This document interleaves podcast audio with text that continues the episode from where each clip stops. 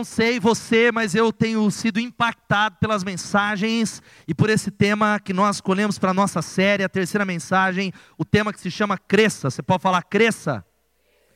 E essa é a convicção de Deus para a Igreja Batista Bethesda. Hoje pela manhã nós já falamos sobre isso, de que Deus, nós escolhemos primeiro esse tema e esse ano como ano do crescimento, mas crescimento não só numérico, não só no número de células, de igrejas que tem se multiplicado, mas um crescimento para baixo. Para baixo eu digo porque Deus deseja que você cresça no sistema de raízes. Deus deseja que você cresça dentro de você para sustentar a glória dele, para sustentar aquilo que ele tem na sua mão.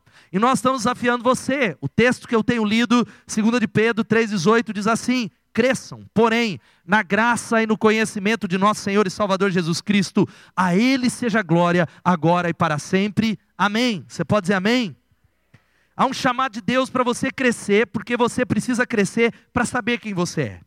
Não é possível saber quem somos no mundo sem crescimento. Deus é um Deus de crescimento e multiplicação, e crescimento só vem com mudança, e recusar-se a mudar é começar a morrer. O grande problema é que nós passamos ano após ano e não crescemos e não chegamos num novo nível porque nós nos recusamos a mudar. Nós falamos, eu tenho a minha religião, não vou mudar. Eu não vou fazer aquilo que eu não fiz, eu não vou orar, eu não vou fazer algo diferente, e você precisa entender que quem escolhe a mediocridade não se destaca. Você pode ler essa frase comigo? Quem escolhe e a mediocridade nada mais é do que a média. E o problema é que você olha para a sua direita, tem gente pior. Você olha para a sua esquerda, tem gente pior. Você diz, eu estou bem, mas talvez você não está bem, você está na média. E quem escolhe o caminho da média, da mediocridade, não se destaca. E eu uso essa outra frase do John Maxwell, onde ele diz que Preste atenção, a maior constatação que não podemos, é que não podemos ser amanhã o que não fazemos hoje. O que muda a sua vida é aquilo que você decide e faz. O que muda a sua vida são as novas decisões, é a sua agenda diária. O sucesso está nas suas escolhas diárias. O sucesso está nas pequenas decisões, como você já ouviu na primeira série que nós ministramos esse ano. E começamos falando primeiro, tome posse da sua herança em Jesus. Quem pode dar um glória a Deus? Falamos sobre isso. Existe algo de Deus para você. E falamos na semana passada sobre cresça na sua família. E nessa noite eu quero falar com você e conversar um pouquinho sobre você, bater um papo, como fiz nessa manhã, sobre a oração. Sobre o poder da intercessão, sobre o poder que há e como nós precisamos crescer na oração. E para isso, eu convido você a abrir a sua Bíblia lá em Lucas capítulo 11, e nós vamos ler os versos de 5 a 13. Evangelho de Lucas, capítulo 11, de 5 a 13. Uma parábola que Jesus conta sobre como é que nós precisamos crescer em oração. Uma parábola que Jesus conta que é algo que ele entrega nas nossas mãos como uma chave espiritual. Lucas capítulo 11, de 5 a 13. Quem achou, diz amém. Quem não achou, diga CTM. CTM vai chegar aí em agosto. Se matricule, crescimento da palavra de Deus. Diz assim a palavra de Deus. Então lhes disse: Suponham que um de vocês tenha um amigo e que recorra a ele à meia-noite e diga: Amigo, empreste-me três pães, porque um amigo meu chegou de viagem e não tenho nada para lhe oferecer. E o que estiver dentro responda: Não me incomode, a porta já está fechada e eu e os meus filhos já estamos deitados. Eu não posso me levantar e lhe dar o que me pede. Eu lhes digo: Embora ele não se levante para dar-lhe o pão por ser seu amigo, por causa da importunação se levantará e lhe dará tudo o que precisar. Por isso eu lhes digo: peçam e lhes será dado, busquem e encontrarão, batam e a porta lhes será aberta, pois todo o que pede recebe, o que busca encontra, e aquele que bate a porta será aberta. Qual pai entre vocês, se o filho lhe pedir um peixe, em lugar disso lhe dará uma cobra? Ou se pedir um ovo, lhe dará um escorpião? Se vocês, apesar de serem maus, sabem dar boas coisas aos seus filhos, quanto mais o Pai que está nos céus dará o Espírito Santo a quem o pedir. Que Deus abençoe a sua santa palavra. Quanto mais o Pai que está nos céus dará o Espírito Santo a quem pedir. Vamos orar mais uma vez. Eu queria convidar você à oração. Pai amado no nome de Jesus, como oramos nessa manhã, nós clamamos a Ti que o Senhor abra os olhos da igreja Pai, que a tua palavra não seja conhecimento, não seja entendimento, mas seja entre no nosso espírito, entre no nosso coração, realize uma mudança completa, que faça uma divisão entre alma e espírito, juntas, medulas, expondo aquilo que está fechado, aquilo que nos impede de ser aquilo que o Senhor tem. Eu clamo ao teu nome, glorifica o teu nome, edifica a tua igreja. Espírito Santo, se move aqui nessa noite, se move, se move, restaurando e levantando o teu povo. Eu creio, em nome de Jesus. Amém e amém. Se você pudesse pedir a Deus um milagre, sabendo nessa noite, não importa qual é o milagre, que Ele iria atendê-lo, o que é que você pediria nessa noite? Talvez você pediria que Ele consertasse o seu casamento, talvez que Ele consertasse as suas finanças, ou talvez trouxesse para casa um filho ou uma filha que está desviado. Será que você oraria por cura no seu corpo, pela cura de um câncer? Ou talvez você pediria a Deus, preste atenção, pela cura de alguém, de um familiar, de um amigo? Será que o seu pedido seria para que ele consertasse as suas finanças ou que salvasse um amigo ou um amado? Essa é a pergunta. Se você pudesse pedir algo a Deus, um milagre, sabendo que ele responderia, o que é que você pediria? Pense durante um minuto aí. E por isso eu quero dizer para você, e eu abro essa pergunta dizendo: qualquer pedido que você pensou, a pergunta é a seguinte: por que é que você não tem levado a Cristo em oração, em persistência, com regularidade, todos os dias em oração? Por que, que você não tem clamado por essa área que você pensou? Talvez porque nós não oramos com frequência, talvez porque nós não entendemos ainda qual é o valor, o poder da oração nas Escrituras Sagradas. A palavra de Deus nos ensina, nos exorta e faz um convite para nós orarmos. Se você ler o texto de Lucas capítulo 11, eu li apenas a partir do, do versículo 5, é um texto que é um ensino de Jesus sobre a oração. Os discípulos de Jesus estão ao redor dele, presta atenção, os discípulos viram coisas extraordinárias.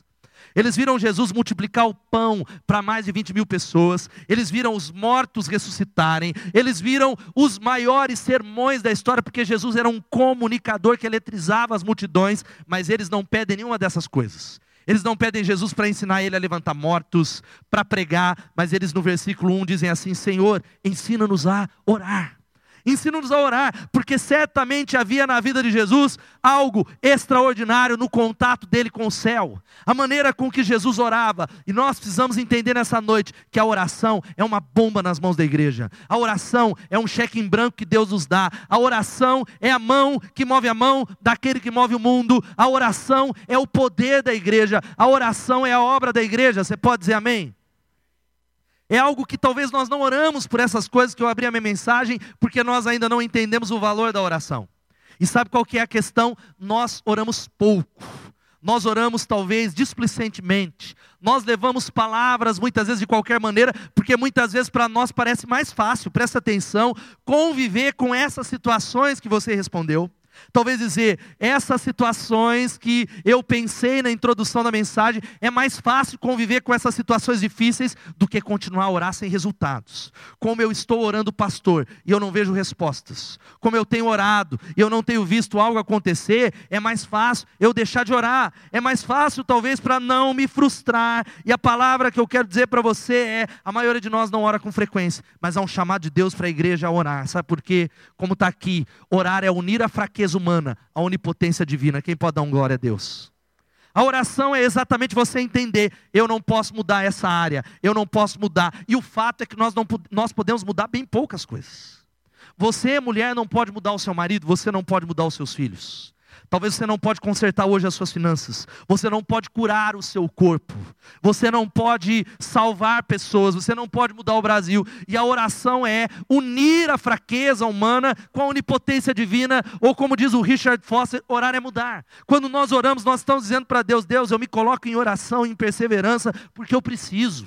Eu me coloco de joelhos porque eu necessito. Eu sou carente da graça. Se não agir, se o Senhor não agir, eu não sei para onde eu vou, para quem iremos nós, ou como diz o J.C. Riley, a oração é o fôlego do verdadeiro cristianismo. Não é possível ser discípulo sem uma vida de oração. Não é possível, e hoje pela manhã eu falei que a razão porque nós nos sentimos tão desanimados é por causa do pecado. E nós pecamos e pecamos e pecamos, e somos escravos do pecado, porque nós não temos uma vida de oração. A razão porque nós somos tão fracos, tão débeis na nossa fé, é porque nós não entendemos ainda que a oração é o fôlego, a oração é o que nos liga a Deus, a oração é um grande privilégio, e eu não tenho dúvida, Deus tem falado com essa igreja. Deus tem falado com os intercessores. O Charles Spurgeon diz que quando Deus quer realizar algo grande, Ele convoca o seu povo a orar. Quem pode dizer amém? Quando Deus quer fazer algo numa nação, Ele convoca o povo a orar. Quando Deus quer fazer algo numa cidade, numa família, num casamento, numa empresa, assim é em toda a história, assim é em todas as páginas da Bíblia. Não é diferente para você. Quando Deus quer realizar algo grande, Ele começa a chamar o povo dele para oração. Ele começa a chamar o povo dele, mas a minha palavra nessa noite é: por que então, pastor, a gente tem que perseverar? Por que, que a gente precisa perseverar e perseverar é tão difícil? Jesus ele conta uma parábola, ele ensina a oração do Pai Nosso. E ele diz assim: presta atenção, suponham. Ele começa a contar sobre a história de um amigo que vai bater na casa de outro à meia-noite. Para você entender, no contexto judaico, no contexto oriental, a hospitalidade era um dever sagrado. Para nós hoje não é muito assim. Para nós é assim, ah, não sei, não posso te receber. Aí alguém fala, posso dormir na sua casa? Não, não tem nem lugar. Para os judeus, a hospitalidade, tanto que Hebreus diz que, olha, nós devemos receber as pessoas porque alguns receberam anjos sem o saber. A hospitalidade era sagrada, eles convidavam estrangeiros.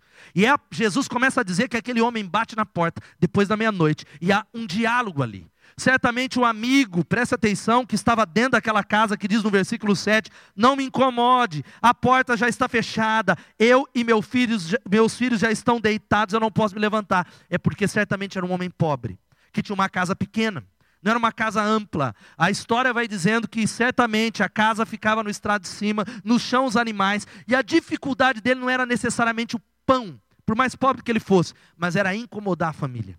Mas o texto ele aplica um princípio, sabe qual é o princípio? O versículo 8, Jesus diz: Eu lhes digo que, embora ele não se levante para dar-lhe o pão por ser seu amigo, e por causa da importunação, por causa da perseverança, ele se levantará, ele dará tudo o que precisar, e ele diz: Por isso eu lhes digo: peçam que lhes será dado, busquem e encontrarão, batam e a porta lhes será aberta. Queridos irmãos, ele está abrindo um conselho para nós.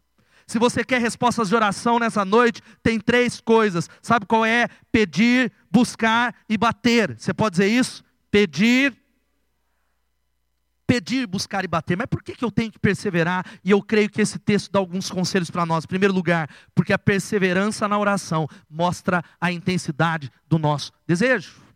Porque a perseverança na oração mostra o quanto nós queremos isso. A parábola está aqui sendo contada para Jesus, não para dizer, ó, oh, então você vai, vai, incomoda, incomoda, incomoda Deus, porque se você incomodar e perseverar e perseverar, perseverar, Deus que não quer dar vai ser convencido pela sua perseverança. Não é isso.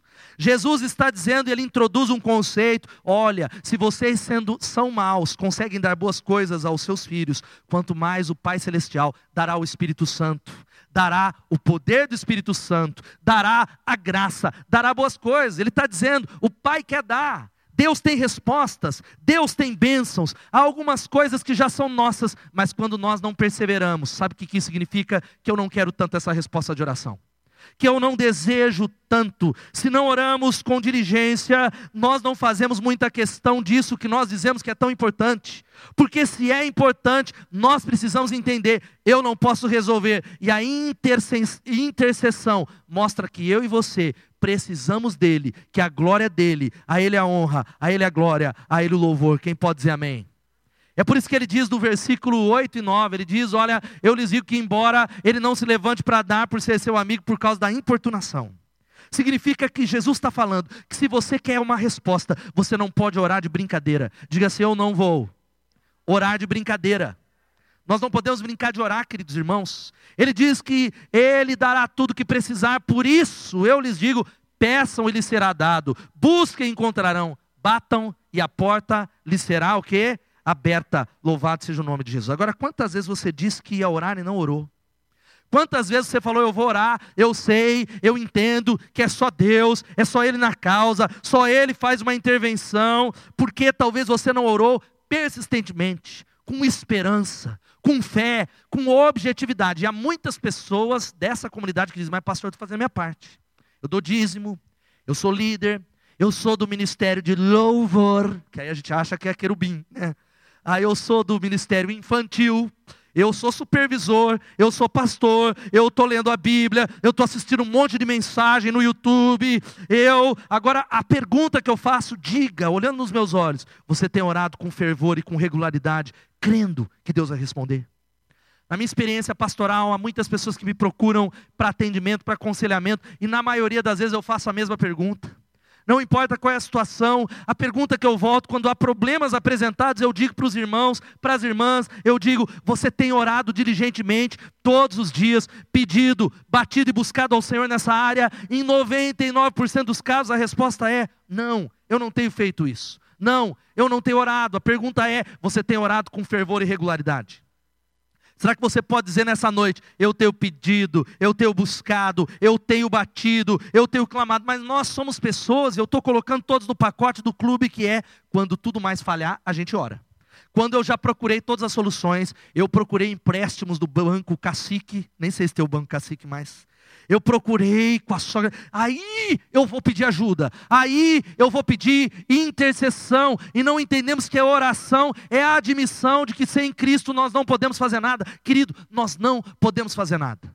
João capítulo 15, versículo 5, ele fala algo que a gente não pode esquecer nessa noite. É aquilo que eu quero trazer à sua memória, trazendo essa palavra da oração. Ele diz: Sem mim nada podeis fazer. Você pode dizer: Sem mim nada podeis fazer?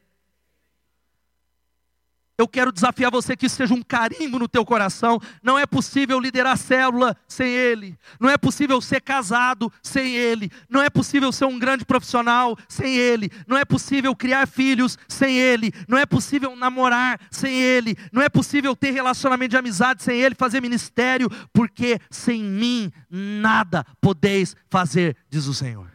Agora, muitos de nós estamos caminhando e a gente se esquece de uma realidade que todo declínio espiritual se inicia pela falta de oração.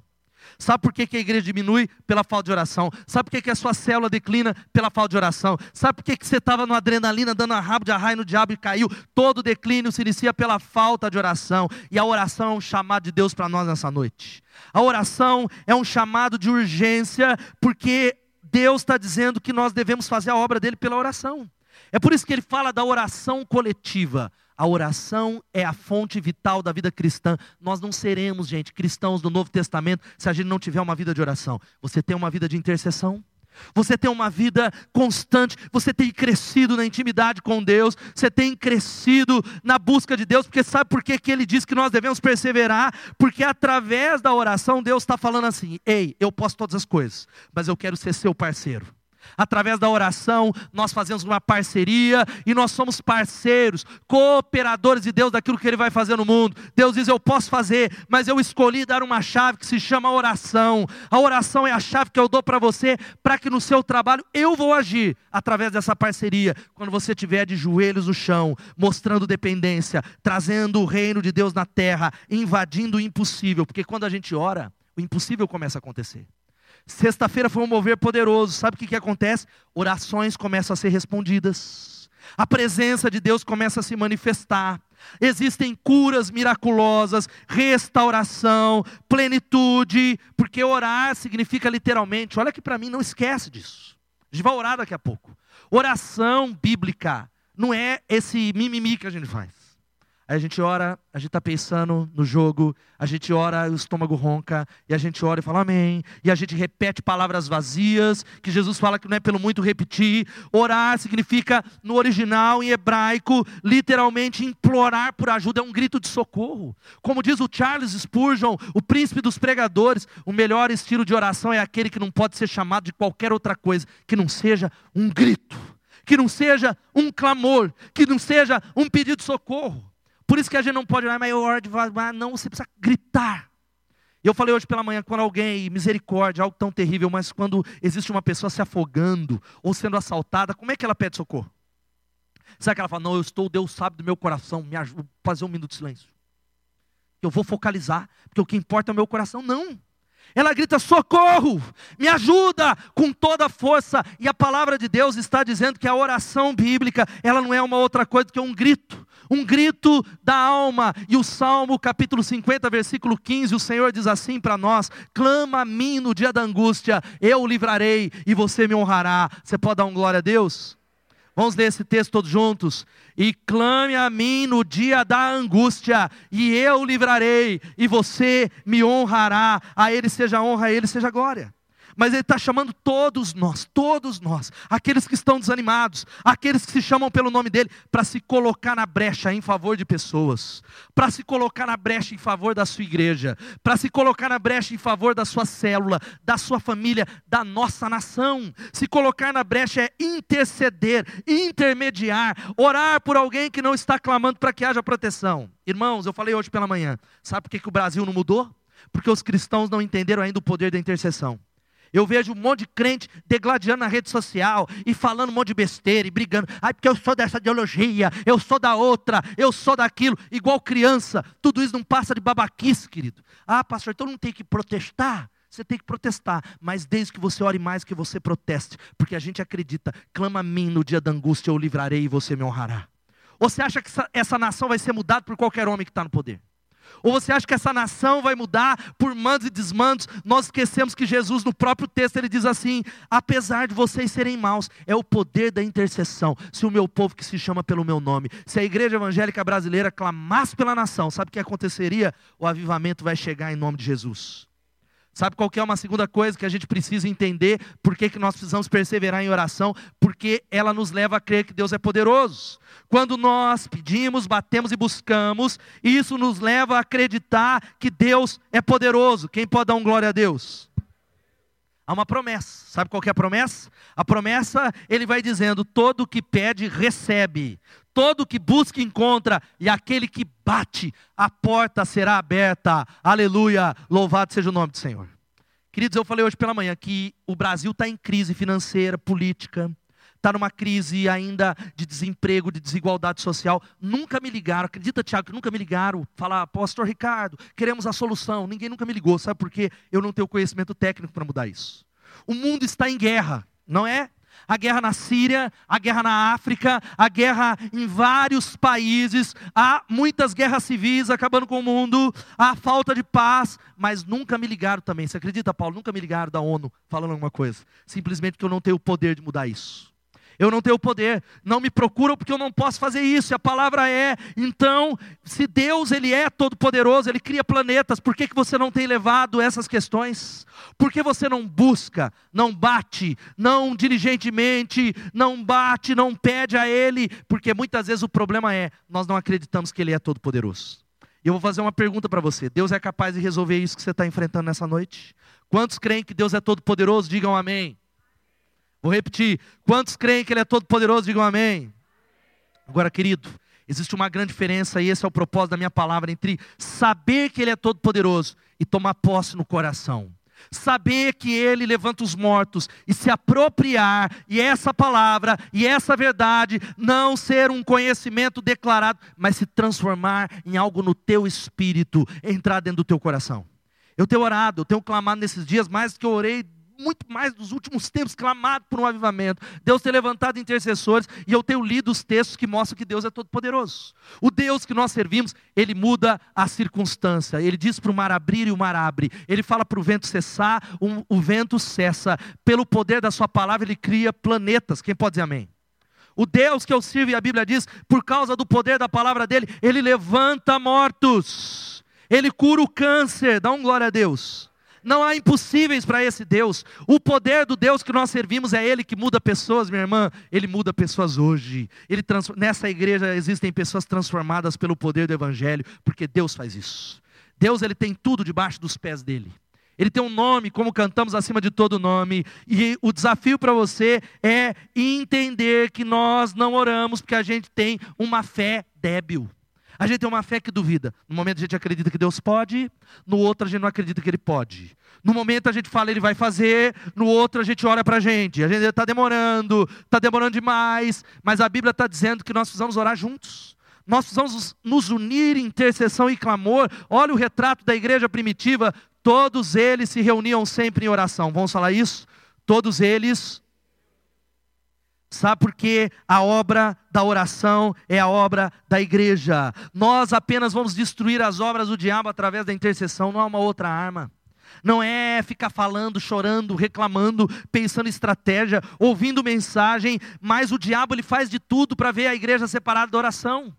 O pastor Regivaldo já tem falado muito sobre isso nesses dias, de que o diabo, ele não se importa com os nossos talentos, com os nossos métodos, com as nossas habilidades, com a nossa criatividade, com tudo que a gente tem, com o nosso dinheiro, desde que a igreja fique longe da oração, porque é através da oração que a obra de Deus é realizada, louvado seja o nome de Jesus. Todos os avivamentos na história começaram com o povo que clama. Todas as mudanças acontecem através do poder da oração. Toda conversão. As maiores igrejas em célula do mundo dedicam milhões de horas à oração. E quando elas se unem para orar, pessoas são libertas. Louvado seja o nome de Jesus. Quem pode dizer amém? E é interessante que Jesus nunca falou: a minha casa será chamada casa de louvor. Ele nunca falou: a minha casa vai ser casa do ministério infantil.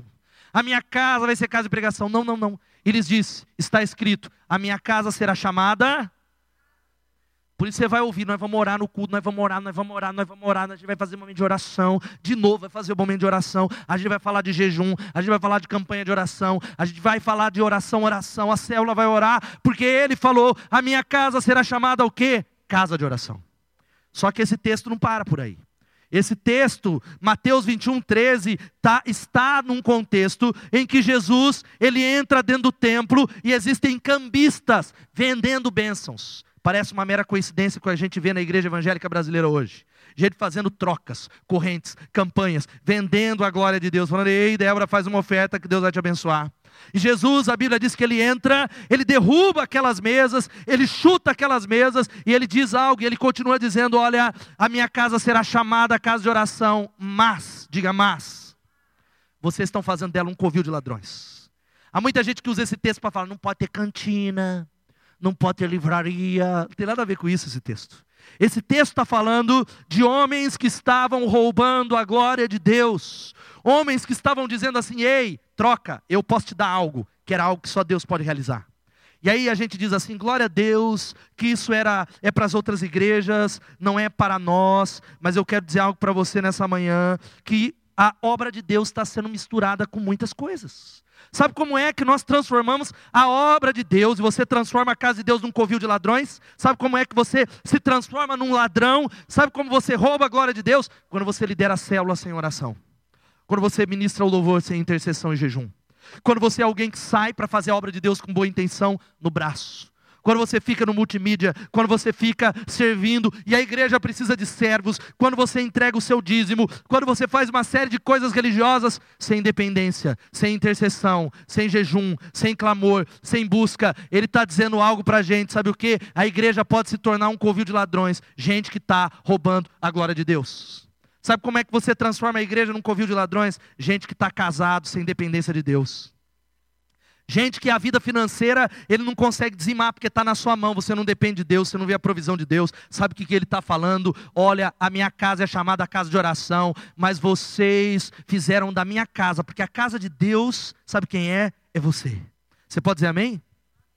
A casa de Deus somos nós, mas é você, porque o Espírito Santo habita em você. Ou você achou que é essa fábrica que é a casa de Deus? Ou, isso aqui é fábrica, gente, não é nem nosso. É alugado, é de um dono. A casa de Deus é você, é a reunião do povo de Deus. Ele diz: Vocês transformaram a minha casa, que tem que ser chamada casa de oração, em um covil de ladrões, misturando a obra de Deus. Há um chamado de Deus para nós, sabe o que? Para entender que muita oração, os crentes chineses falam isso: muito poder, pouca oração, pouco poder, nenhuma oração, nenhum poder.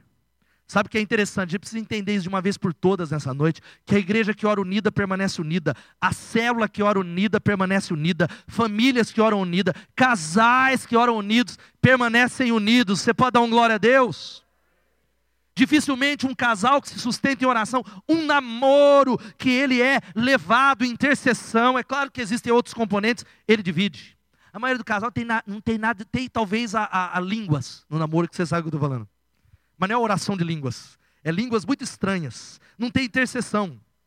Tem imposição de mãos, que é coisa que é né, uma série de coisas, mas falta intercessão. Eu nunca vi um casal que talvez tenha vivido verdadeiramente isso. Não que não haja crises, mas eles permanecem no meio da tempestade, inabaláveis. Louvado seja o nome de Jesus. Sabe qual é a terceira coisa? Por que, que a gente precisa perseverar nessa noite? Porque é através da perseverança, a perseverança nos leva a receber as respostas que Deus tem. E querido, olha aqui para mim: Deus tem resposta para você nessa noite. Quem pode dizer amém?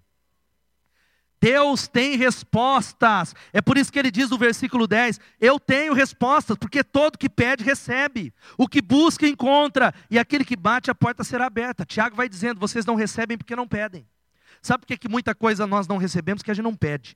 Pura e simplesmente nós não pedimos. E quando pedimos, Tiago diz, a gente pede mal, para gastar nos nossos deleites. Eu amo demais a palavra de George Miller, deve ter lá alguma dessas, procure, se estiver na livraria, a biografia de George Miller, talvez um dos maiores missionários da história, e ele era alguém conhecido pela sua grande fé. Ele diz algo para a gente, sabe o que ele diz? A grande questão é nunca desistir de orar até que a resposta venha. Quem pode dar um glória a Deus? É orar, orar e orar até que a resposta venha. É simples. Eu vou orar, orar, orar e orar até que ela venha. E a resposta, ela não simplesmente é o sim. Às vezes Deus falou não, ou espere, mas Ele sempre responderá. Ele nunca deixa os filhos dele no vazio. É talvez um arcebispo inglês que ele diz algo maravilhoso, eu citei nessa manhã, que mexeu com o meu espírito. É impressionante como ocorrem coincidências quando se começa a orar. Louvado seja Deus é uma cura que encontra, é alguém que se lembra de você e faz uma ligação, é um currículo que aparece, é uma conexão que você descobre, é uma pessoa que se une para abençoar a sua vida, era alguém dentro da mesma igreja que você nem conhecia, mas você começou a orar, Deus uniu o coração, o seu coração a essa pessoa, e é uma série de coisas que começam a acontecer, as chamadas cristocidência. É impressionante como ocorrem coincidências. Quem pode dar um glória a Deus? Deus faz. Deus tem feito, porque quando trabalhamos, nós trabalhamos, mas quando nós oramos, Deus trabalha. Quantos querem ver Deus trabalhar? Digam glória a Deus. Por isso eu pergunto para você, se você quer resposta, quando foi a última vez que você orou a noite inteira? Uma manhã inteira? Talvez diligentemente pela sua esposa, pelos seus pais, pelos seus filhos. Quando foi a última vez que você orou para que determinada pessoa venha conhecer a Cristo diligentemente, todos os dias, manhã, tarde, noite, buscando a Deus? Quando é que você orou diligentemente para que o poder de Deus faça uma revolução no live, para que o poder de Deus faça uma revolução na Bethesda, para que o poder de Deus faça uma revolução na sua célula? Quando foi que você passou tempo falando, Deus, me usa para a tua glória, me usa para o teu louvor. Louvado seja o nome de Jesus. A história de uma igreja, 1958, um pastor muito pobre, um pastor que vivia muito doente, que começou uma igreja num lugar muito pobre, com cinco pessoas, mas dedicado ao jejum e à oração. Um pastor que, acima de tudo, ele não conseguia nem pregar, mas ele orava, ele clamava. Em 1978, 20 anos depois, todas as sextas-feiras, das 8 horas da noite até as 7 da manhã de sábado, 10 mil pessoas reuniam-se em um auditório para que Deus tomasse de assalto a igreja. Você pode falar glória a Deus? Milhares de pessoas iam a, a, a lugares chamados montes de oração para que Deus operasse de forma sobrenatural. Em 1978, a igreja tinha 100 mil membros. Depois de 10 anos preenchidos por oração e jejum, a igreja já contava com 450 mil membros. Hoje há mais de um milhão de membros na igreja do Evangelho Pleno na Coreia, uma das maiores igrejas do mundo, que é uma igreja que você diz qual é o segredo: oração, oração e oração. Se você vai à Coreia, como eu tive o privilégio de 2014, a maior igreja batista do mundo está na Coreia. A maior igreja presbiteriana está na Coreia. A maior igreja Assembleia de Deus está na Coreia. A maior igreja metodista está na Coreia. E quando você fala com pastores coreanos e diz qual é a estratégia, qual é o livro, qual é a dica, e aí eles dizem assim para você: não estou entendendo a sua pergunta. O que é que a gente faz para melhorar, para a igreja crescer? Ele diz: ó, oh, pobres ocidentais, não há segredo. A obra de Deus é oração, oração, oração, oração, oração. Louvado seja o nome de Jesus. É a intercessão, é o poder da oração. Por isso eu quero convidar você aqui para orar conosco. Nós estamos voltando definitivamente. Isso aqui começa amanhã, sete horas da manhã. Eu estou aqui clamando, junto com os intercessores, de segunda a sábado. Nós vamos estar nas nossas manhãs com Deus, clamando, clamando, clamando, para que Deus tome de assalto a nossa igreja em nome de Jesus. Você pode dizer amém? Mas eu faço um outro convite para você, isso só vai ser nessa semana, todos os dias, segunda a sábado, mas nós estamos chegando na conferência. Quantos querem ver Deus mover? Milagres vão acontecer, como aconteceu na sexta-feira. Nós vamos estar aqui jejuando nessa semana de segunda a sexta-feira, jejuando, clamando, pedindo pela conferência, pedindo por nós, pedindo pela igreja. E de segunda a sexta, oito horas da noite, nós vamos estar clamando aqui. Sete da manhã, oito da noite. Eu desafio você a buscar a Deus, porque Ele tem resposta. Porque quem pede, recebe. Quem busca, encontra. E quem bate, a porta será aberta. Louvado seja o nome de Jesus. Querido, quando a gente leva um copo para Deus, ele enche. Quando a gente leva um balde, ele enche. E se a gente levar 500 galões, ele encherá para a honra e para a glória dele. Você está pronto para fazer isso? Eu queria que você visse um vídeo agora. Está aí, não está? Eu passei dele. Está no terceiro? Queria que você visse um vídeo agora. Dá uma olhada nesse vídeo em nome de Jesus. O Senhor conseguiu de Opa. novo. O Senhor conseguiu de novo, Deus. O Senhor conseguiu de novo. O Senhor é bom, o Senhor é poderoso, o Senhor é misericordioso. E continua cuidando de mim quando eu não mereço. Eu te louvo, Jesus. Tu és o Senhor. Me manda outra, Senhor. Me guia para quem o Senhor quer que eu ajude. Levanta os que invocam o seu nome. Levanta aqueles que amam o Senhor, que buscam o Senhor e que confiam no Senhor. Levanta o Senhor. Levanta-os. Senhor, precisamos de uma geração de fiéis que não tenham vergonha do Evangelho Precisamos de um exército de fiéis, Senhor, que odeie ser morno e guarda a tua palavra acima de tudo. Levanta-os, Senhor, levanta-os. Eu oro pela união entre aqueles que amam o Senhor. Eu oro para que o Senhor abra os olhos para que eles possam ver sua verdade, Senhor. Eu oro pela sua mão protetora que orienta, levanta uma geração, Senhor, que vai levar luz a este mundo que não vai se curvar sob pressão de quem não vai se acovardar. Senhor, quando os outros caírem, levanta o Senhor para que eles anunciem que existe salvação em Jesus Cristo. Levanta os guerreiros, Senhor, que vão lutar ajoelhados que vão te adorar de todo o coração, Senhor. Senhor, nos chama para a batalha, para que possamos proclamar o Senhor, o Rei dos Reis e Senhor dos Senhores. Eu oro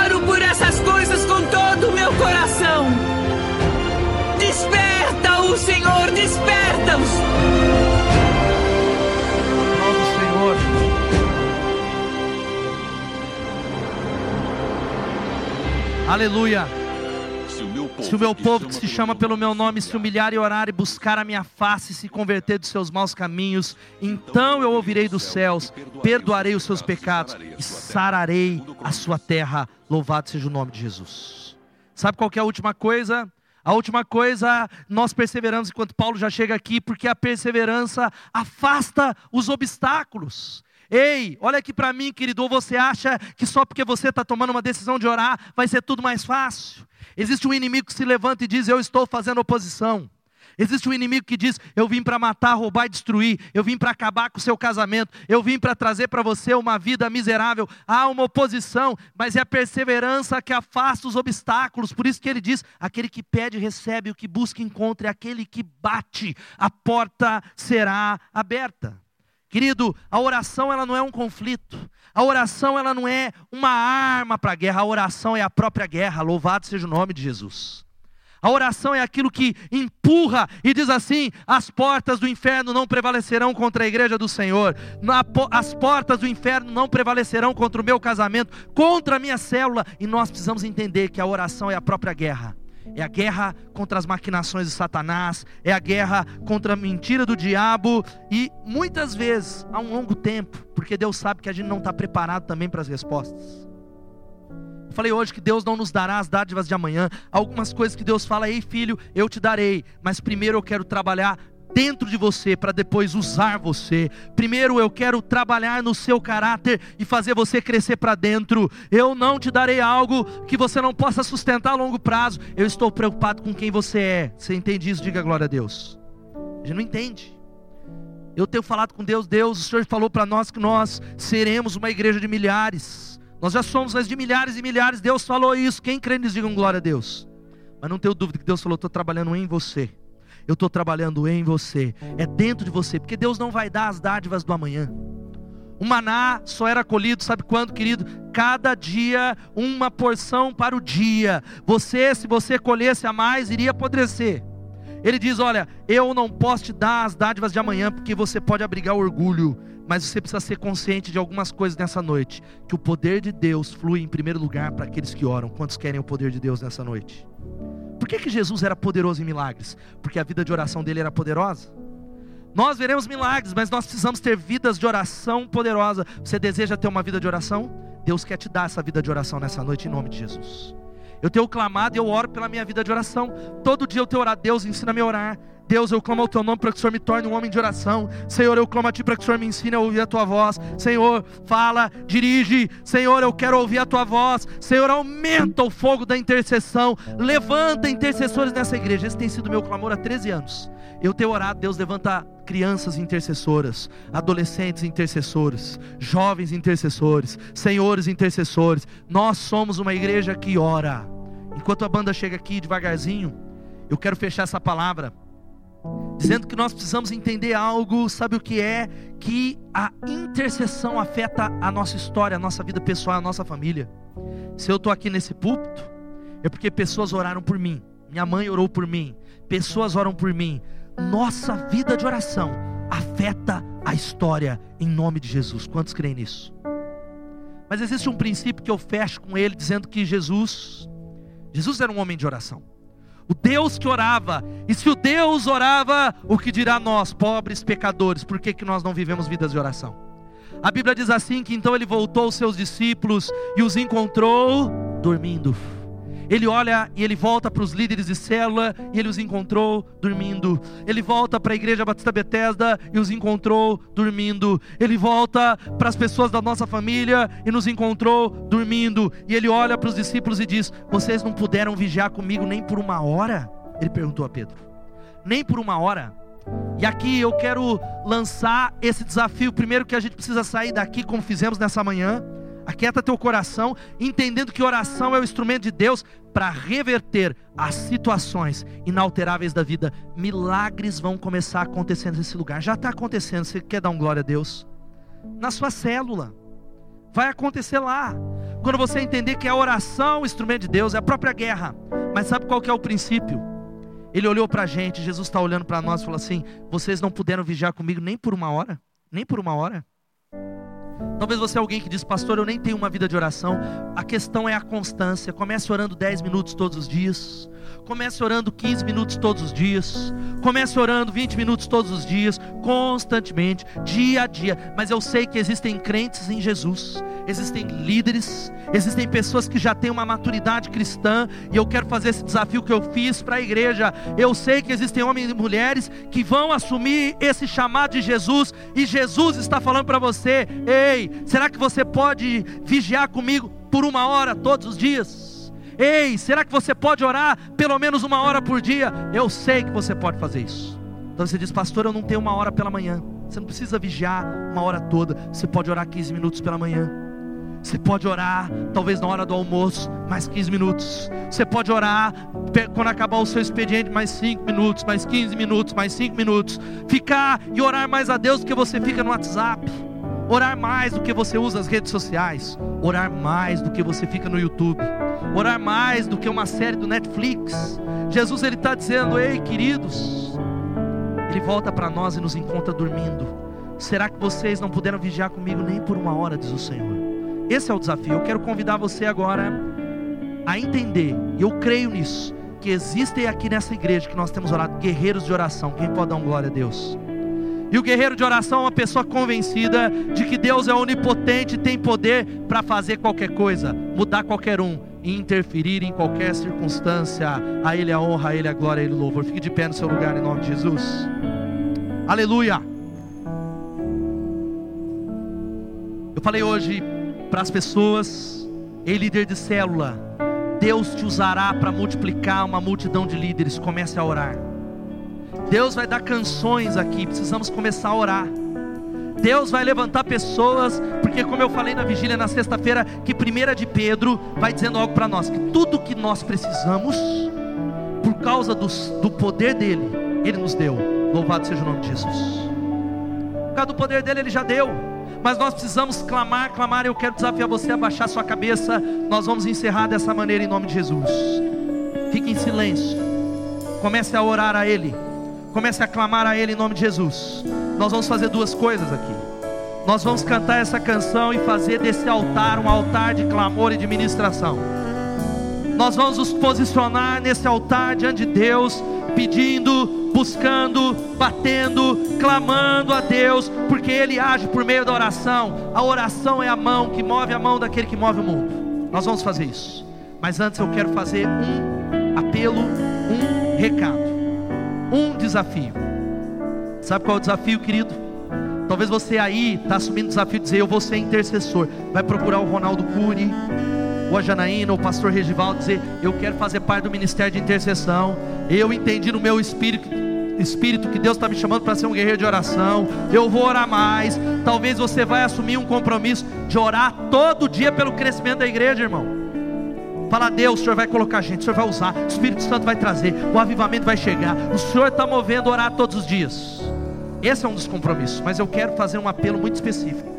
Venha Jesus. Talvez há pessoas, enquanto a igreja está orando de cabeça baixa, há pessoas que não entenderam e falam: Eu não consigo ter isso, porque é Jesus que dá o privilégio da oração quando nós entregamos a nossa vida a Ele. O primeiro passo hoje é você abandonar os seus pecados e pedir a Ele: transforma a minha vida Alguém nessa noite que está entregando a vida a Jesus, levanta a sua mão, quero orar com você. Alguém dizer, eu estou entregando minha vida nas mãos dele. Eu preciso dele, pastor. Estou fazendo uma aliança com ele. Levanta a sua mão onde você está, eu quero orar com você.